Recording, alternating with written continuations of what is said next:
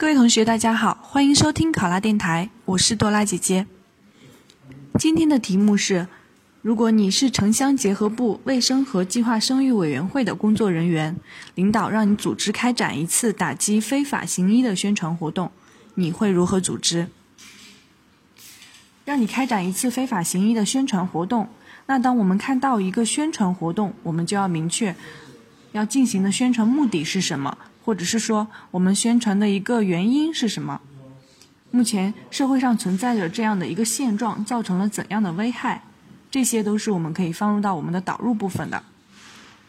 对于一个宣传活动，首先我们前期要有一个准备阶段，接下来是具体的实施阶段，随后是最后的总结阶段。在准备阶段呢，我们需要明确我们的一个宣传地点、时间、对象。以及宣传人员和所需要准备的物料等，这些都是我们在具体解答这个题目的过程中需要去细节展开的地方。在准备阶段，我们也可以提到宣传内容或者是宣传方式。对于宣传内容和宣传方式，在具体的实施阶段，我们来进行详谈。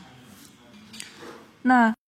对于宣传对象，我们可以采用不同的宣传方式来进行，比如说采用线上加线下的两种方式。线上呢，我们可以进行微博热门话题讨论以及公众号推文；然后线下我们可以采用具体的活动现场拉横幅，还可以进行一个非法行医的宣传周活动。在这周活动当中呢，我们可以张贴横幅，并向群众发放一些小册子。同时设定一定的专家答疑的环节等。当我们做完这周活动了以后呢，为了进行一个强进一步强化的效果，我们还可以采用我们的两位一端的方式，将我们目前已经做了的一些活动公布在网上，扩大它的影响力。最后呢，再进行总结就可以啦。其实宣传类的活动就分为三大点，第一个是准备阶段。然后接下来就是实施阶段，接下来就是最后的总结和长效机制的扩大效果等。考生开始答题：城乡结合部外来务工人员居多，黑诊所等非法行医案件时有发生。非法行医之所以有市场，非法行医的投入成本是一方面的原因，更重要的一方面原因就是就诊者多为外来务工人员，图方便、便宜，安全意识比较淡薄。因此，在组织这次宣传活动的时候，我们会以外来务工人员为主要宣传对象，用来提升他们的一个就医的安全意识为宣传目标，充分做好这次的宣传活动。第一，我会充分领会上级部门对于此次打击非法行医活动的一个指示精神，成立专项小组，明确职责分工。在充分了解城乡结合部实际情况的基础上，制定我乡镇整顿医疗秩序、打击非法行医宣传周活动的实施方案。活动方案中要对此次的宣传活动的宣传重点、宣传方式以及宣传工作的人员做好安排。第二，此次非法宣传活动为期一周，主要采取集中宣传和入户宣传两种方式。集中宣传呢，主要是在非法行医宣传周活动启动仪式的现场进行相关法律法规的一个宣传，在活动现场张贴比较醒目的条幅，并利用图文展览、专家事宜、接受投诉举报等方式，积极的向群众宣传非法行医的危害，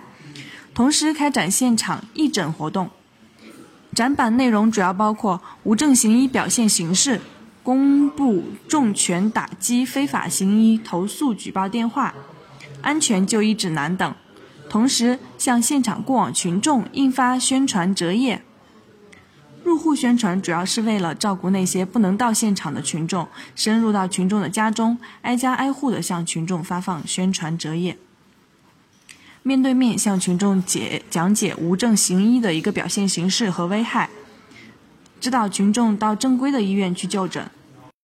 第三，为了强化宣传效果，我们还会利用网络媒体，及时将打击非法行医宣传周的活动安排、宣传情况等发布到网上，将打击非法行医宣传画、宣传册分发到各医疗单位。各医疗卫生单位利用 LED 屏循环播放“远离非法行医，珍爱生命健康”、“规范医疗市场秩序，维护人民健康权益”等宣传标语；利用电视每天在大厅循环播放打击非法行医宣传片，引导广大患者到正规医疗机构就医，确保健康安全。